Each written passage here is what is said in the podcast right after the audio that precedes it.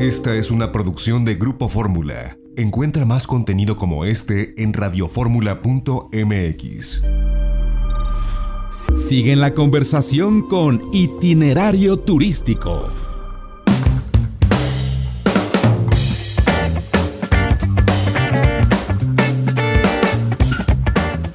Pues siempre te, te entrevisto en, eh, en España, en Londres, en ferias, en, en Bogotá. Y ahora, bueno, pues estamos aquí muy contentos viendo las cosas, cómo van marchando en Cancún. ¿Cómo estás? Bienvenida. Muchas gracias, muchas gracias José Antonio. Feliz, contenta, eh, muy cansados. Todos estamos eh, a mil por hora, todos en el sector turístico, eh, juntos y unidos, sector privado, sector público, los municipios, todos estamos trabajando juntos para retornar a lo que necesitamos activar, que es el empleo. Ser que la gente eh, comprenda muy bien que cuando hablamos de turismo realmente hablamos de la manera de llevar recursos a sus casas, que estén más tranquilos, que haya esta tranquilidad que genera el, el bienestar de tener un empleo. Y esto es el, el propósito fundamental y lo estamos cumpliendo.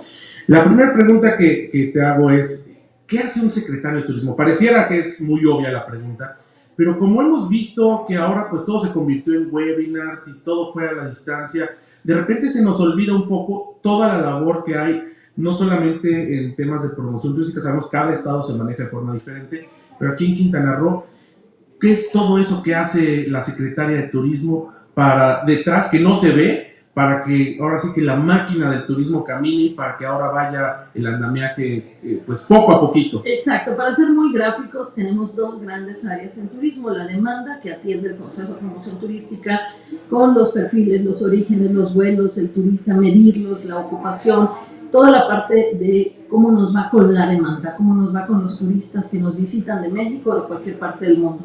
La segunda parte, que es la que atiendo yo directamente en la Secretaría de Turismo, es la oferta.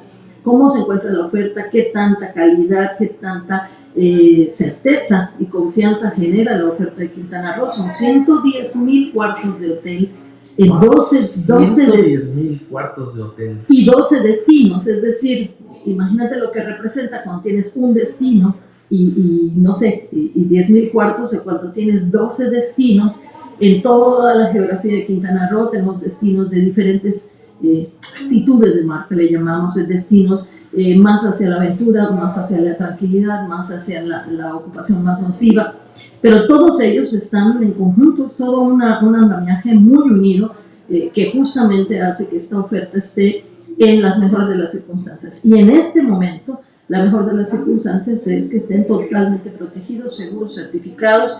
Así que muy buena parte del trabajo se va en un sistema de certificación, verificación, evaluación, un sistema que abarca 7.000 empresas que ya entraron al, registro de certificación.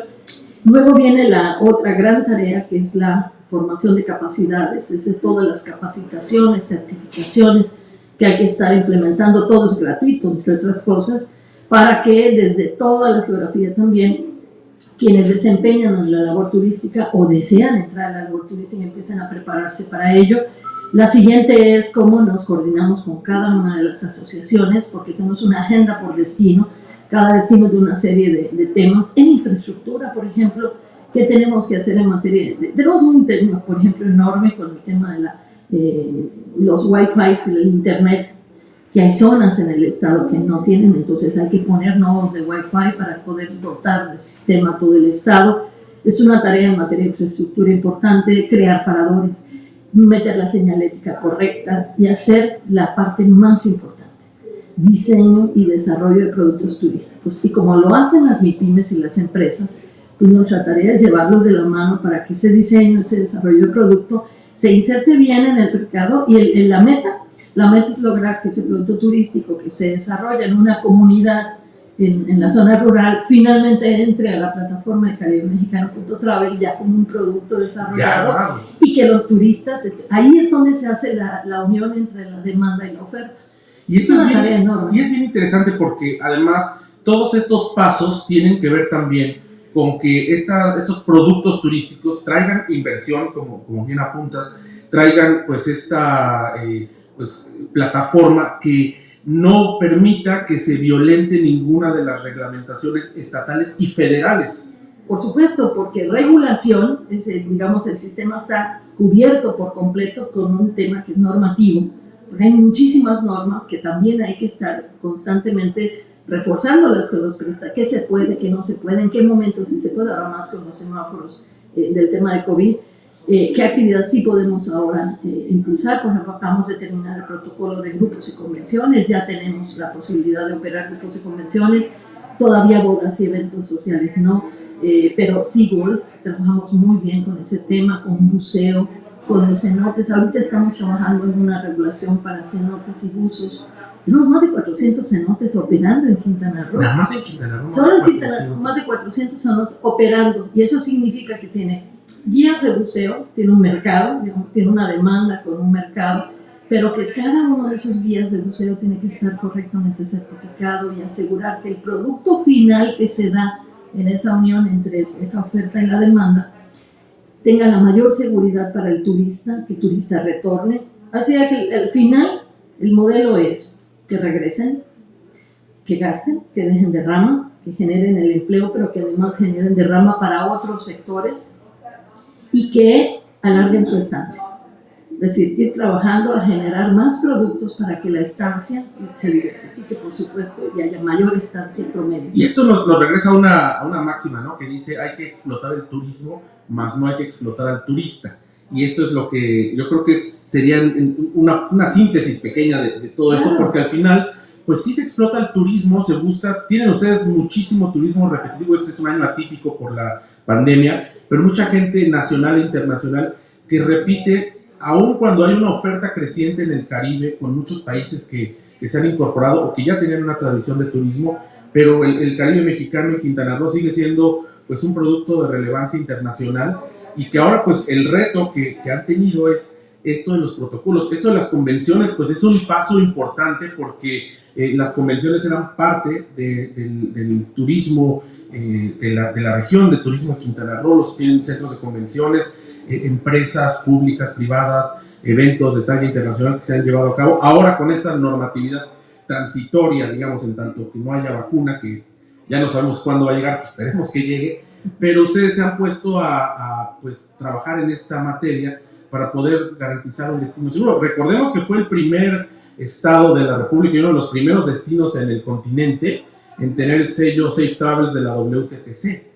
y por cierto que ayer eh, hubo una conferencia de prensa del gobernador con eh, Gloria Guevara y anunciaron que para marzo viene esta cumbre que iba a ser el año pasado. Y muchísimos otros eventos de talla internacional, pero justamente tener el sello internacional además de una gran responsabilidad porque hay que mantener ese, ese, ese criterio que generó el sello, significa que ya cumplimos con todos los requisitos y que todas las empresas están cumpliendo con los requisitos de prevención, de protección, no, no solo las medidas básicas, sino medidas superiores. De hecho, nuestros protocolos se llaman ahora protocolos superiores, porque es qué más puedes hacer para generar la confianza a la que nos referimos. Y justamente por eso estamos en el tema de la eh, burbuja, estamos documentando con Europa, con Estados Unidos, cómo eh, hacer un blindaje en nuestros destinos con nuestros prestadores de servicio para que le den cada vez más certeza al mercado, a los consumidores. Y, y me encanta la frase que usaste porque yo sostengo que el turismo no es un asunto de turistas, el turismo es un asunto de empleos es un asunto de sectores económicos, mueve sector inmobiliario, la construcción, la proveeduría, tan solo en proveeduría más de 20 mil millones de pesos se generan solo en proveeduría agrícola. O sea, lo que le pase al sector turístico de Quintana Roo va a afectar a muchísimos proveedores de productos en el resto del país y en muchos otros lados, y que esta afectación es totalmente transversal. Y por ello, transversalmente también tienen que ser las soluciones. Eso hacemos en la Secretaría de Turismo, cuidamos que funcione, cuidamos que sirva. Y tenemos una frase que me gusta mucho compartir, es hacemos que el turismo sirva. Sí, porque además estamos hablando de una derrama económica importante para el Estado, para la Federación también, porque al final se pagan impuestos federales y es el, pues el polo turístico más importante de, de América Latina y compiten ustedes con los polos turísticos más grandes de los Estados Unidos y, y de Canadá. Por supuesto, es un, es un polo turístico continental.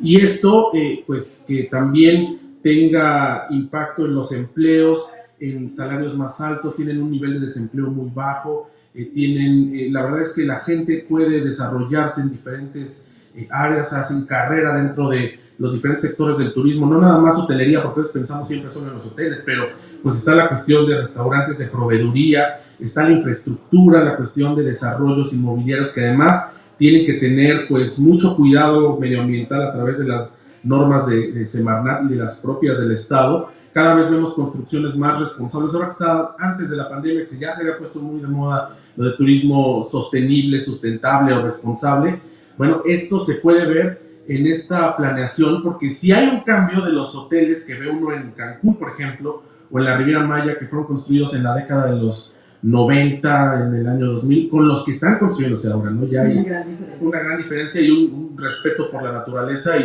y pues esto les previene incluso de cuando llega un huracán, por ejemplo, pues que no sea tan devastador porque se respetan las zonas de mangle, en fin, otras cuestiones que tienen que ver con la A, a- naturaleza. a mí, eh, eh, así como la calidad fue un tema que se manejó eh, algunas décadas atrás como una condición, eh, en este momento la sustentabilidad más que una moda es una condición. No Déjame a hacer más no porque está, de eso. está por Claro. sistema y no nos cae la guillotina. Son la una de la tarde con 19 minutos. Vamos a un corte, seguimos en itinerario turístico este sábado aquí a través del Grupo Fórmula de Radio Fórmula Quinta. Regresamos.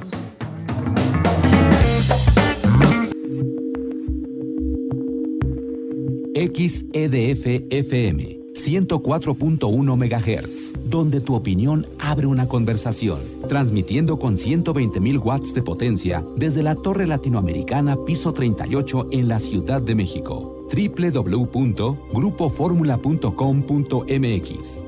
Abriendo la conversación.